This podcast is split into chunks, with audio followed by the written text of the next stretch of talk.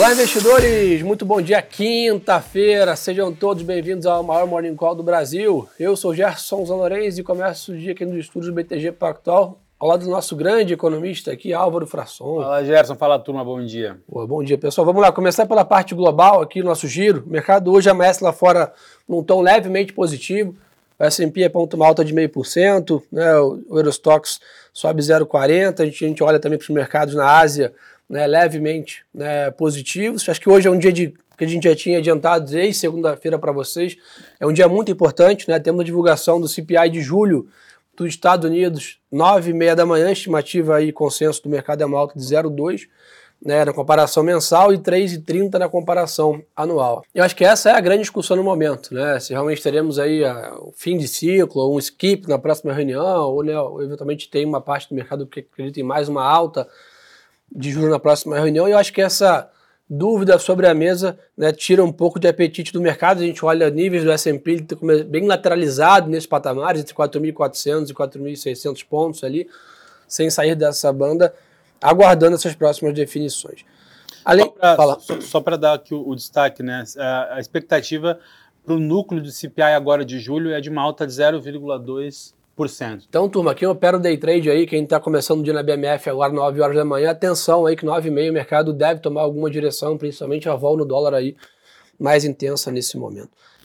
Além disso, na parte do mercado global, a gente fica de olho também, né, no mesma temática, mas nas falas aí dos Fed Boys, né, temos aí alguns membros do Banco Central Americano falando né, ao meio-dia e 4 horas da tarde. Né? Então são duas grandes é, falas para a gente ficar de olho. A TNC explica isso sempre para vocês, né? Lá fora, um pouco diferente daqui, né? Os membros do Banco Central são um pouco mais vocais. É muito comum, né? Você ter entrevistas e outras operações diferentes é, aqui no Brasil, onde a gente tem né, o, Copom, né? O comitê falando muito mais como entidade do que simplesmente como vários membros separados. Lá fora a gente monitora bastante a fala de cada membro. O mercado de commodities, pessoal, hoje a gente vê né, o dólar, com uma, o petróleo, desculpa, com uma leve queda, 84 dólares aqui é, o barril. O que chama atenção é o minério com mais um dia de queda. Né? A gente teve aí ontem um fator novo, né? a incorporadora Country Garden, que é uma incorporadora imobiliária muito grande na China, para vocês terem uma ideia, quatro vezes maior do que a Evergrande, que teve toda aquela questão recentemente, também não pagando juros de uma das suas dívidas. Então, a China ainda em cima de um news flow negativo. Não? Exato, acho que, acho que esse é um fator importante. Né? A China tem aprendido é, que não adianta você, por muito tempo, acelerar a construção. De fato, isso aumenta o PIB, aumenta ali de, uh, alguns indicadores de atividade de forma muito positiva. Mas se você aumenta muito a produção, essa produção não tem comprador, essa, essa falta de comprador vira dívida. Né? E essa, esse crescimento da dívida das empresas, das construtoras chinesas, é um tema que tem sido bastante importante.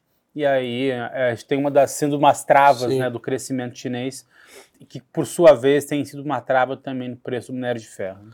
Boa, e nessa linha né, de China, a China também anunciou ontem que aliviou algumas restrições de viagens tá, em grupos, então agora Japão, Austrália, Estados Unidos, Alemanha e Reino Unido já podem receber grupos de turistas né, chineses. Então a China, lembrando, né, ela ficou um pouco mais atrasada nessa reabertura pós-pandemia, seja na parte econômica, seja na parte né, social. Né, ali agora basicamente vem se encaminhando.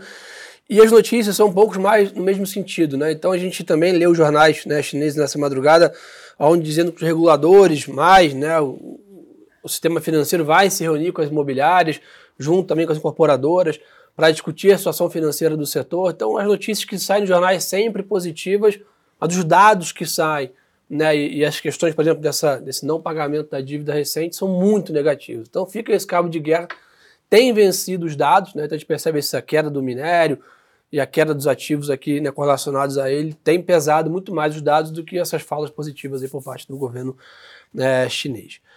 Bitcoin tem uma leve alta, mas está bem lateralizado. Na mesma linha que comentei com o S&P está de lado, pessoal. Bitcoin também, os criptoativos na média estão bem lateralizados aí nesse patamar de 29.500 dólares. Então acho que, de novo, aguardando essa reprecificação aí final do Fed, né, final de ciclo de juros nos Estados Unidos, então o mercado está um pouco mais né, ansioso para isso. Mais algum ponto lá fora, Alvaro? Acho que é isso. Ah, né? Eu acho que esses são os principais aspectos. Né? O CPI é um dado muito importante, muito. vai fazer bastante preço. Semana inteira, né, esperando. É, exatamente, semana inteira, então acho que vai ser bastante importante. Boa. Aproveitar que o Álvaro está aqui para falar bastante de Brasil também, que a gente né, voltamos aí de, do recesso, muita coisa sendo discutida. E aqui, Álvaro, temos aí é, volume de serviço, agora 9 horas da manhã, né, a divulgação é, pelo IBGE. E eu acho que dados de atividade também têm sido monitorados aqui de perto. Né? Tivemos ontem venda no varejo, e eu acho que da mesma magnitude, a ata do Copom, né, de alguma maneira animou o mercado, que apesar da barra estar tá alta, é, ela existe ali, então tem uma, uma possibilidade de acelerar os cortes ainda esse ano, mas o que vai dizer de novo, fazendo a próxima mercado americano, é o data dependent, né? Exatamente.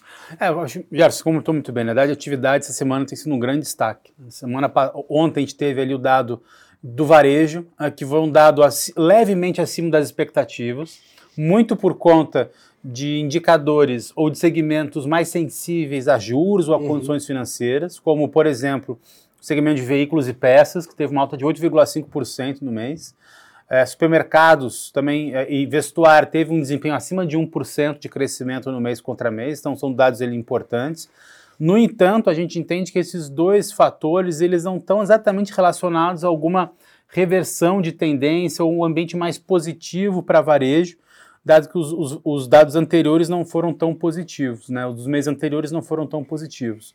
Isso acontece por dois fatores. Primeiro, é, os descontos que o governo tem promovido em veículos têm ajudado nessa demanda, nessa produção e, na, e nas vendas mais elevadas de veículos. Então, acho que esse é um ponto é, importante para veículos ter tido uma, uma elevação. E o segundo ponto, com alimentos, bebidas e vestuário vindo melhor, pode ser os efeitos Sim. também da isenção é, de imposto de renda de pessoa física para até dois salários mínimos. Também começa a fazer os seus efeitos em junho, pode ter capturado com um pouco mais de força. O fato é, quando a gente olha o dado trimestral do varejo, a alta foi no segundo trimestre de 0,2%. Foi um freio bem grande ao primeiro TRI, que foi uma alta de 1,9%. Então acho que a gente já consegue ver esses efeitos defasados é, da política monetária no setor de varejo. A gente não espera uma recuperação, uma reaceleração agora no terceiro TRI, pelo contrário, a gente entende que esses efeitos é, que o governo tem promovido podem, podem se dissipar agora no terceiro trimestre e com condições financeiras ainda apertadas ter um ambiente um pouquinho mais difícil. Para serviços, acho que o dado hoje é bastante é bastante importante, né? A expectativa é, do mercado é para uma alta de 0,1% é, no, no, no, setor de junho, mês contra mês. É, a gente acha que esse, esse valor ele não tende a ter, acho que assim, alterar tanto a perspectiva do mercado para serviços como um todo, uh, mas ele vai corroborar uh, o IBCBR, que amanhã também é divulgado e que pode vir um pouquinho mais, um pouquinho mais fraco, fazendo esse segundo trimestre ter uma leitura mais negativa. Eu acho que é isso que vai ficar de headline é, para todo mundo. O que, que, é, o que, que é bastante importante também hoje? Hoje, 10 da manhã, o Roberto Campos Neto vai ao Senado. Bem lembrado. Né, falar um pouquinho ali sobre a perspectiva de juros, de inflação. A gente espera que seja um encontro é, para usar o Banco Centralês recente mais parcimonioso, né, com os senadores, dado que teve um corte de 50 pontos base, com mais duas, com, com mais pelo menos mais, mais dois anúncios de 50 pontos base nas próximas reuniões. Então acho que o clima ele deve ficar um pouco um pouco menos tenso do que a gente viu no Senado no início do ano. A gente pode ter, acho que, talvez um dia mais positivo para o Brasil. Boa. E nessa linha, pessoal, os jornais repercutem também aí na, na imprensa que o governo estuda uma manobra né, na Constituição para pagar os precatórios em dia sem afetar né, as metas fiscais aqui. Então, lembrando, uma das grandes discussões atual é realmente em que acho que o, teto do, do o arcabouço fiscal, né, que substitui o teto dos gastos, tirou da mesa o risco de cauda aqui, uma desancoragem fiscal mas ao mesmo tempo ainda há grandes dúvidas sobre como o governo vai equalizar né, essas, conta, as contas públicas atuais, esse déficit que hoje tem, acho que é 150 bi, algo dessa, dessa linha. Então, essa acho que é a grande dúvida até o final do ano. Né, e temos aí esse mês a parte também do orçamento. Né? Então é um mês importante para essa discussão. Né? É, esse mês vai ser votado a PLDO, que digamos, é a espinha dorsal do, do orçamento, e, e, é, e, é, nesse projeto de lei de diretriz orçamentária que você tem que dizer o que, que você quer para o ano que vem. Então ali deve, deve estar. Tá algumas dicas de como vai virar esse aumento de carga tributária do próximo ano, como você bem comentou.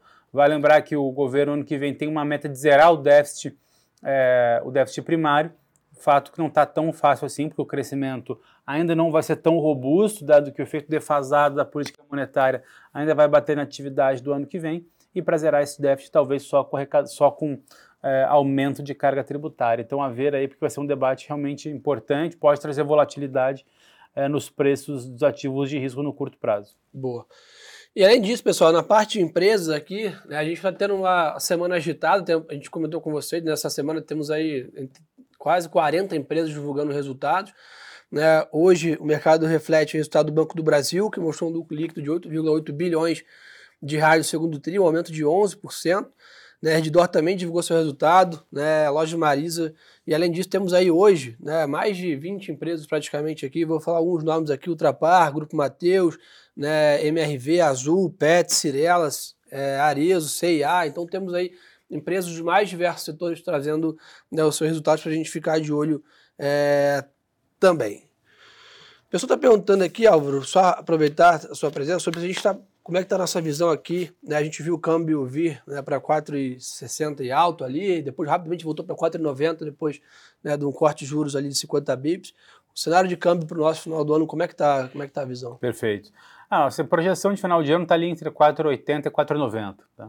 A gente não acha que tem uma. Acho que a barra é alta para apreciar muito mais. Uhum. Para isso acontecer, tem que dar tudo certo na parte doméstica, né? Então a gente tem que aprovar o IVA com mais celeridade, tem que aprovar a reforma tributária sobre a renda, a, a discussão do orçamento ela talvez não, te, não seja tão, tão ruidosa. Uhum. Só isso acontecendo para a gente ter acho que, uma, uma apreciação mais forte do real, porque nesse curtíssimo prazo, acho que o diferencial de juros ele pode mandar um pouquinho na, na precificação de curto prazo, acho que já tem feito isso, como você bem comentou, saindo ele do 4,70 para o 4,90, é, mas a gente entende também que uh, uh, o ambiente para o segundo semestre uh, ele, favore ele pode favorecer a queda de risco país, que tem ajudado muito nessa apreciação do câmbio.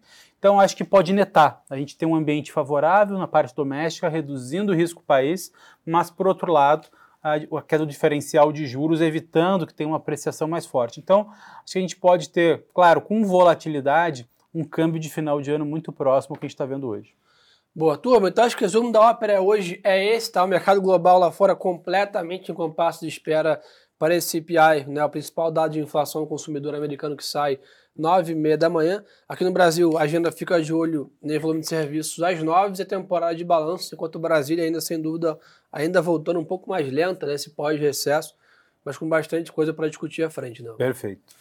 Turma, quem quiser mais conteúdo, né, uma dica interessante, segue a gente também no Instagram, tá aqui embaixo, ó, Gerson Zolorenzi e Álvaro Frasson. Além disso, compartilha aí né, o nosso Morning Call nos principais canais aí que vocês conhecem. Quem prefere no Instagram, quem está com a gente no YouTube, quem está só escutando no formato de áudio também né, no nosso podcast, compartilha aí né, esse nosso grande encontro. Só tem esse tamanho graças à confiança de vocês. Uma boa quinta-feira de negócios para gente. E lembre-se, turma, que o melhor ativo é sempre a boa informação. Um abraço.